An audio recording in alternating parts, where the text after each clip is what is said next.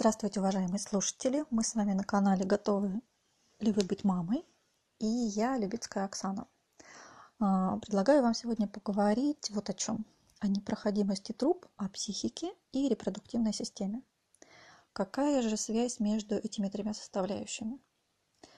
А, самая непосредственная. И эту связь мы с вами посмотрим на примере одного сообщения с форума «Планирующий беременность». Недавно на форуме я прочитала такое сообщение одной девушки, которая уже много лет не может родить ребенка. А, «Зачем мне к молокоправу, если у меня трубы непроходимы?» – написала девушка. А, на предложение другой форумчанки сходить к психологу. И правда, зачем этой девушке к мозгоправу? В нашем случае к психологу. Ведь у нее же проблемы с физиологией, а не с головой как написала она дальше. Так как этот вопрос часто встает на форуме планирующих беременность, давайте разбираться. Итак, организм женщины, как и мужчины в том числе, это сложная система, система целостная и взаимосвязанная. Отдельные органы и системы не существуют в нашем организме сами по себе. Если правая нога, например, ваша правая нога, собралась пойти на прогулку, то левая не может сказать «не хочу и остаться дома». Она тоже пойдет на прогулку. Так и наша психика и репродуктивная система. Это не просто соседи в большом доме под названием женский организм. Психика и репродуктивная система – это близкие друзья-подруги. Можно сказать, даже очень близкие подруги.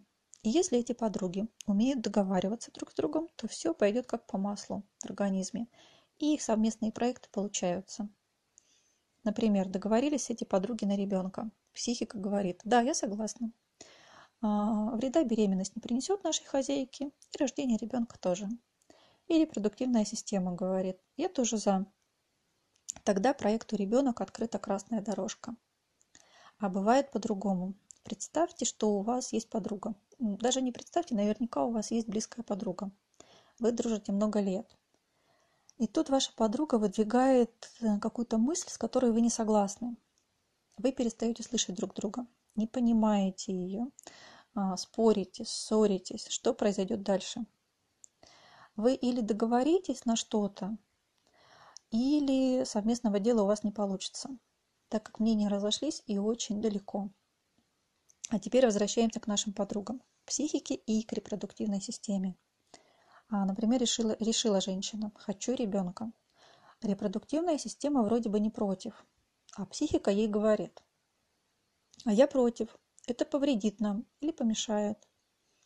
А тут очередной стресс на работе, напряжение нарастает. А, кризис в стране, например, нежданно-негаданно, как снег на голову выпал.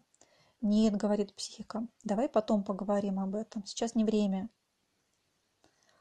У репродуктивной системы тоже есть свой голос. Когда потом? Я хочу сейчас, нам надо.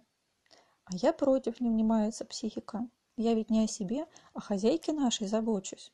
Вон, посмотри, какая у нее напряженная жизнь. Еще одного ребенка она просто не потянет. Если психика по какой-то причине против, репродуктивная система э, не сможет одна пойти туда, куда она захотела. А если напряжение дальше продолжает вокруг нарастать, напряжение организма также нарастает, органы системы напрягаются, а, трубы сужаются, и диагноз непроходимость труб все ближе и ближе.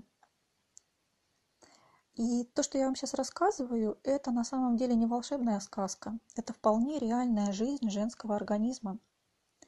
Если психика и репродуктивная система не могут договориться, общего дела они не сделают контексте нашей сегодняшней темы с зачатием и вынашиванием ребенка а, возникают проблемы. Женское бесплодие, как и мужское тоже, не всегда обусловлено только физиологическими причинами. Где-то есть за семью печатями психологическая составляющая. И возвращаясь к сообщению той девушки на форуме планирующих, так зачем же женщине, мечтающей о ребенке, идти к мозгоправу, ответ может быть, возможно, за тем, чтобы помочь своим психике и репродуктивной системе договориться на общее дело. А, на общее дело ребенка в данном случае. На этом сегодня все. До новых встреч в новых выпусках.